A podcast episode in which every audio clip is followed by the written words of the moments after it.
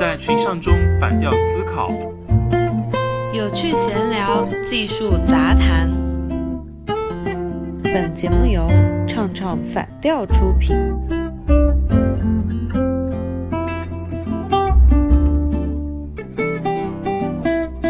我这段时间不是健身嘛，总是叫同一家外卖，因为那家外卖全部都是蒸菜，就很健康啊。然后我就被同事调侃：“哎，你的人生只有这一道菜吗？”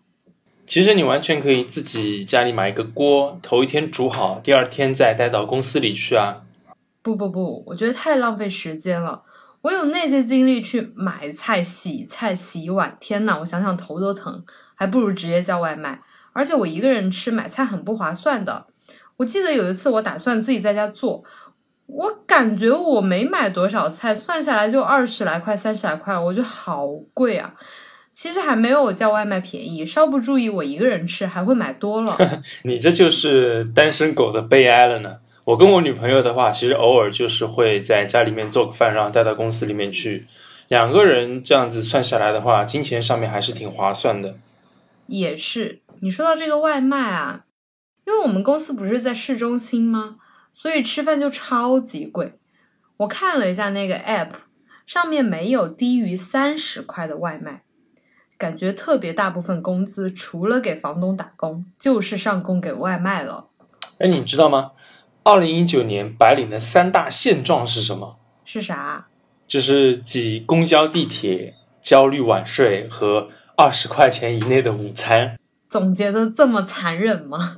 看来我们这届年轻人不仅要承受肉体和精神上的压力，连吃饭的自由也没有了。俗话怎么说来着？早餐吃好，午饭吃饱，晚餐吃少。但是现在看来的话，现实是正好相反的。二零一九年白领生活状况调研报告显示，有超过百分之六十的白领的午餐在二十元以内，然后呢，二十到三十块钱的占了百分之二十七。难道说我就是那个百分之二十七吗？这个调查也太假了吧！一线城市二十块能吃到啥？你告诉我。你打开那个外卖 app 看一下，二十块钱的嘛，我也点过，都是一些什么不加肉的麻辣烫。不配凉菜的小米粥，还有不加香肠的手抓饼啦，甚至我还点过肉炒土豆丝，但是肉只有一根，我不夸张，真的是只有一根。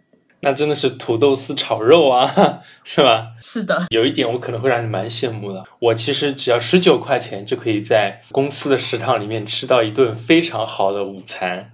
所以呢，你是要说出来给大家羡慕一下吗？真的是，对，对，当然了，这个也是因为有一些原因嘛。最近其实吃的还挺好的，有点长胖，长胖啊。根据现实的一个情况嘛，那一线城市二十块钱好像确实吃不到什么东西，而且你看，呃，一些经典的美食纪录片。像《舌尖上的中国》，那其实上也是大多数只记录了早餐、晚餐和宵夜。对于午餐这一部分的话，极少的有展示嘛。我们大部分的这些白领年轻人的话，其实也对午餐也是有点忽视了的。以前大学的时候，一般都睡到中午醒嘛，永远醒来第一件事情都是在问室友：“中午我们吃什么？”其实没有想到，现在到了职场，还是要考虑这个。新世纪哲学难题：我们吃什么？我在公司的群里面啊，因为差不多会看到十一点左右吧，然后大家都会在群里面像那种地下党那种街头暗号一样的喊出：“哎，中午吃啥？中午吃啥？” 都会问一下。对，然后有人就会说：“我都可以呀，随便吧。”哎，这个最讨厌了。对，尤其是这种说随便的人，说完随便之后，有人就提议啊，吃麦当劳吧。他就会说不健康，吃火锅。然后那个随便的人就会说会上火。哎，这太烦 太烦了。然后你说哎，吃猪脚饭。然后那个说随便的人又来了，说不要，好油腻。哎，这种人最讨厌，直接把他踢出群去了。要我总感觉啊，第一个问中午要吃啥的这个人的话，问题抛出来之后，经常会石沉大海，谁先问谁先输，永远是得不到一个非常满意的答案的。是的，我一般都是第一个扔外卖拼单连接进去的，因为我想早一点点嘛，就不用下电梯去排队。拿了外卖之后就放在食堂，等着中午午休的时间，一秒冲到食堂，赶紧吃完，立刻午休，抓紧每一分每一秒睡觉的时间。啊，带薪睡觉是吧？这也意味着问的人的话，他还要花费至少二十分钟以上的时间去决定这个关乎一整个小团体中午要吃什么的命运。所以啊，这就出现了另外一批人，就有一批人就会散步到楼下商场啊，就是公司附近啊转悠一圈儿，看一下到底吃啥。他们就是不吃外卖一族，可是你看啊，这种商场散步的方式，不是随便走着走着就好几十都搭进去了吗？钱都走进去了是吗？对啊，今天看到哎，那个新开了一家日料店，不错不错，啊，去吃了一下，发现哎，那家酸菜鱼好像也还可以。就是这样子，随便看到了，就有那种探店式的这种去花钱，哎，这个这些人应该是站在午餐链的顶端的。其实我觉得说的这些周遭的商圈常见的这些吃的，虽然很让人胃口大开，但是呢，最浪费的是什么？是钱和时间，嗯，因为会排队嘛，而且又贵嘛，这是两个很关键的问题。尤其是像在北上广这些一线城市，如果你二十块钱以内的预算的话，吃肯德基、吃麦当劳可能就勉勉强强的。然后三十块钱呢，你就能去吃个啥吉野家呀，或者是小份儿的那种粉丝啊什么的。五十块呢，我就觉得是一个午餐自由的底线了。嗯，像我们大多数白领实现这一次午餐自由之后，就会选择后面两顿就苦哈哈的吃十五块的盒饭来抵消前面那一顿特别贵的罪恶感。就跑到那个 Seven Eleven 里面去了嘛。对，就买个车仔面啥的，然后就想啊，昨天真的吃太贵了，今天就买个车仔面算了。毕竟，相对于我这种每天一睁开眼就直接欠房东两百块的人来说，每天花费这么多钱吃饭，真的太奢侈了。哎，你不是在节目开头说你每天都吃同一道菜吗？是啊，所以我就点外卖啊。除了健身，还有就是选择其他的怕难吃嘛，而且我不想在 app 上浪费太多时间，就跟淘宝或者恋爱一样，选择多了不是啥好事儿，所以我就吃这同一道菜。你虽然说你这个听起来有点扯，但事实上这个还是有点研究依据的。就是人类的话，每做一个决定的话，实际上都会给自己的心理造成一定的疲惫。当这个疲惫累积到一定程度的时候呢，就可能会做出错误的决定。那么解决的方法就是说，在无关紧要的事情上面，每天都做同样的选择，不花更多的时间去做无谓的选择了嘛？就比如说，呃，扎克伯格他经常就是穿同样的 T，是吧？还有乔布斯，他经典的这个衣服套装不就是啊黑 T 加牛仔裤吗？还有奥巴马，他的西装也是一模一样的，就没有花更多的时间在挑选衣服搭配上面。嗯，我想起那个美剧。生活大爆炸嘛，以前就有人对谢耳朵提出过疑问：哎，你是永远就只有这一套衣服吗？你不是洁癖吗？你为什么从来不换衣服呢？谢耳朵就说：不是呀，我只是所有的衣服都是买了同一件，但是我会把它标记好，星期一穿哪一件，星期二穿哪一件，一直直到星期天。其实对于很多白领来说，白天的工作的话都比较忙，很繁重的。那么。在很累了之后，一到中午，可能更多的是会选择打开 APP，直接选择再来一单。对他们来说，午餐只不过是维持身体这个机器持续运转的一个燃料嘛，你吃饱了就行，不是很在乎到底要吃的多么的好。嗯，是我本人了。说到底的话，当代年轻人的一个午餐难题就是复杂的没有时间去搞，便宜的呢更容易吃腻。贵的话就非常心疼钱了。你这咋整的？好像还有白领午餐鄙视链了一样。当然会有啊，那有人的地方就有江湖，有白领的地方肯定就会有鄙视链。如果说在办公室里面背着 Gucci 是会鄙视背 Coach 的，用 SK two 会鄙视用雅诗兰黛的，用华为的会鄙视用苹果的。这些如果已经是成为事实了的话。那凭借午餐，还是可以在这场没有硝烟的战场里面获得翻盘的机会的。嗯，你说的这个鄙视链，我又想起美剧了。美剧会鄙视看韩剧的，韩剧会鄙视看日剧的，日剧会鄙视看泰剧的，这又是一个循环了。怎么办？我美剧跟日剧都在看，我可以鄙视所有人。对对对，你就是站在这个电视剧的顶端的。办公室午餐也是一样嘛。我想的话，可能就是说，带饭的会鄙视去食堂的，食堂的呢会鄙视吃快餐的，快餐的呢又会去鄙视这些吃外卖的。不过我们公司确实有人天天带饭啦。我有一天就问其中一个人嘛，我说：“哎，你咋每天都有空做饭呢？而且每天的样式啊、菜品都还挺丰富的。”然后这个人就说：“家里有人做。”哎呀，这个突出了优越感，这种是的，我当时听到心里好想哭啊！我想起我真的是每天都还在外卖群里面去抢那个零点二毛的红包，有时候还会给群友说，到了第七个记得告诉我，我要成为那个最幸运的人。你知道最幸运就会领那个五块钱嘛？但是你领到之后，你又会开始纠结，我要怎么样才能去满足这个条件？比如说什么？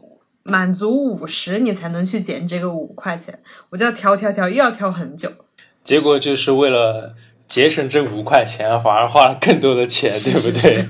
你刚刚说起健身，你因为有教练指导嘛，然后就吃蒸菜。但是我们公司其实是有蛮多的人在吃那些轻食沙拉的，里面有啥呢？就是什么五彩斑斓的那些蔬菜，还有那种质地有点粗糙、带一点点咸味那种面包小碎片。还有掺杂各种通心粉呐、杂粮、呃粗粮的，什么燕麦啊、荞麦啊、黑麦啊等等，就看起来跟听起来都觉得很健康，但实际上就吃起来就会有一种索然无味的那种感觉嘛，这就会更加的让你去想要去吃那些麻辣烫啊、香锅啊、肉夹馍这种更加让你有食欲的这些东西，这非常考验这些轻食者的这些。意志力就往往在这些美食的冲击下面，就很快的就会土崩瓦解。是的，而且沙拉还挺贵的吧？他们的那个利润还挺高的。你说的这个我挺有体会的，毕竟你看哈，我们人类到了几亿年才进化到食物链的顶端，对于食物要求就已经有一套评判了，不然会怎么会有那些美食家呢？每次吃完一餐之后，一抹嘴上的油水，摸摸肚皮，然后你再打一个长长的饱嗝。这才是愉悦的一餐，然后你就会想，啊，人生嘛，不过如此，就吃饱了。是的，饭饱思淫欲嘛。不过我现在挺喜欢一个人叫外卖的，这就有一点像单身惯了也不想将就别人一样。一个人吃外卖的快乐是那些拉帮结伙去吃快餐的人体验不到的。嗯，有一点很重要啊，就是我不用和同事们社交了，毕竟。你每天工作都看见他们，然后在一起吃饭，在一起的时间太长了，我就好需要呼吸，就是一个人的呼吸空间。这样的一个偏好啊，其实特别适合去那种一人食的餐厅里面吃饭。在网上看到的话，日本就有这种一人食的餐厅，他们的就餐的座位都是有隔板隔起来的，然后店员给你送餐的话，那也是非常的安静，给你送好。放下走人，然后你就在这个隔板之间，一人享受这个午餐的时光，也不用跟人去交流，特别的享受独处的时间。哎，我觉得有点像以前那种电话吧，那种话吧，你知道吗？那我不知道哎，那种座机电话哦，你跟我不是一个年代的哦。电话亭啊，什么？你的电话亭好不好？就叫法不太一样，超人变身的那个电话亭。不是啦，有电话亭，然后也有一家专门的线下的店，是属于画吧，它会比电话亭便宜，它就是一个格子一个格子，这样子的？哦，我想起来了，想起来了，可能我这种乡下出来的人就知道小卖部的那种电话，不知道电话吧是什么，那个叫话吧哥，OK，哎，真的是，现在长见识了吧？哎，长见识，长见识了。说回我们吃饭这个事情，你看你是喜欢一人食的嘛？还有另外一批人的话，他们更加重视社交，就是那些选择下馆子的人，他们喜欢拉帮结派，就是会把午餐啊、吃饭这个行为的话，当成是一种社交化的这种行为。因为能够跟他们聊聊天，一起享受吃美食的时光，对他们来说也是十分重要的。而且，其实对于新员工来说哦，午餐的话其实是职场社交的一个重要的时间。如果说你找不到同事跟你一起吃午饭的话，对于新同事来说，反而是会嗯有一种别样的焦虑感的。你让我想起来，我一开始到新公司的时候，我本来就喜欢一个人吃饭嘛，但是为了融入他们，就要问他们平时去哪里吃啊，都吃些啥呀？我感觉啊，他们在当时其实已经形成了一些小团队了，就是已经习惯了大家的午饭的饭伴是谁了。就很难再融入我这个新人。其实我当时就会有这样的焦虑，并且会觉得啊，我是不是不受欢迎？呃，或者就是说，他们带我去了之后，会不会特别为难，不知道跟我聊什么？虽然我能够理解你的心情，但是能够跟同事一起吃饭的话，其实也是比较重要的，因为午餐时间就是了解公司最新动态的这些绝佳时间嘛。八卦吗？对，你反过来也可以当做是一种充电的充电站嘛。没有啦，你还要这样想，也有可能是尬聊时间呢。对，就在彼此不了解的情况下，你们能聊什么？无非就是问，哎，你是哪里人啊？哦，你是北方人啊？你们北方人都吃些啥呢？哎，那你们南方人平时都吃些啥呢？你们四川都吃辣吧？你们杭州都吃甜吧？都是这样的话题呀。但其实这也是有一个慢慢的适应过程嘛，跟同事之间的尬聊还不是最可怕的，更加可怕的是什么？就是有时候领导会过来转悠一下，说：“哎，你们吃啥呀？来慰问一下。” 就就要寒暄，对不对？他又不加入我们，是吧？就只能够跟大家应付的讲几下。我觉得跟领导一起吃饭吧，其实多多少少得留个心眼儿，有可能是一个隐形的加餐考验，但是也有可能领导确实只是想表示一下友好。这个我们可以另外开一期来聊哎。那跟领导吃饭的潜规则是吗？是的。说到公司的食堂啊，其实跟那些去下馆子的人相比的话，公司食堂一直都是午餐界既低调又奢华的一种存在。二零一九年白领午餐方式调查报告显示，天天点外卖的职场人实际只占了两成，下馆子的人呢占了三成，而有四成的白领选择是在食堂吃饭。我的前司以前是有食堂的，那个时候我就是天天就吃食堂，因为我懒嘛，我又不想叫外卖，然后我又觉得出去吃饭太贵了，就特别省事儿。不管是大公司的那些食堂，还是小公司的那些小饭堂，其实有食堂的公司在招聘的时候吸引力就直线上升。毕竟吃食堂嘛，一方面是省心，一方面呢省时间，另一方面公司补贴饭钱。真的就是一个很大的福利了，毕竟你工资里面大部分开销除了房租就是吃饭了嘛。每次我在朋友圈看见有人晒出单位食堂的五块钱就可以买到四菜一汤的时候，还是挺羡慕的。不过很容易胖就是了。我刚刚提到我前公司 有食堂，那个时候我真的是体重就直线上升，多吃了不要钱是吧？反而就控制不住自己的食欲跟。欲望 对食堂的大师傅做菜真的太好吃了，尤其是他那个茴香馅儿的包子哦，我好想再吃一次啊！我天哪，还有茴香馅儿的包子，我一听感觉好像特别的诱人。就北方师傅都自己亲手做嘛，真的很好吃。哎，你快克制，你是在减肥的人，好吧？好好好，无论是外卖还是去楼下的那些店面吃饭，还是食堂。在那些带饭一族的面前，都还挺黯然失色的。如今的带饭一族不再集中于我们平时能看见公司的打扫卫生的那些阿姨嘛，就老从家里带一些昨天剩下来的饭菜，很大部分感觉就变成了一个评比了。他们都是头天晚上做好，要么就第二天早上起来现做。我最近几天观察了一下，有人带什么黑猪小排啊。澳洲的那些牛排呀，还有什么野生鸡松茸啊，而且摆盘非常的好看。这些新时代带饭一族每天的午餐都随时准备着入选《舌尖上的中国》，还要拍个照发个朋友圈。以前我在栏目组的时候，我们也是啊，商量好，哎，明天我们一个人做一个菜，大家都可以吃一整桌了。我不会做菜嘛，我一般就是蹭吃的那个。因为我做的难吃，他们都不吃。该买一份外卖，然后凑一下，是弥补这个过失。然后我们上期的话，节目里面有提到口气这一个地方，对于这些比较生活精致的白领人士来说，一定会在午饭之后拿出自己的牙膏、牙刷，好好的刷一下，刷完了之后才算是今天的午餐结束了。他们才是最懂生活的人，完成了一个仪式感嘛？对，不就是吃顿饭吗？哪来那么多讲究？整的跟年轻人的心灵大保健一样。但有一份研究报告啊，他就表示，每天工作时间越长啊，职场人就会对午餐更加的重视。那二零一九年白领每周加班时间调研报告的数据说，有八成的白领他的加班是常态的，每周的加班时间十小时以上的呢，就超过了百分之二十。白领们的工作时间不断增加，压力的话也在不断的增加。好好吃饭实际上是给疲惫的生活打打气嘛。对于那些不在吃饭上亏待自己的人来说，工作其实已经特别苦了，必须要吃点好的来犒劳自己。每天的午餐是忙碌的上午和战场般的下午必须要补充的一个子弹，吃不好就会废一天。嗯，确实是，有时候你想省钱，中午就少吃了一点儿。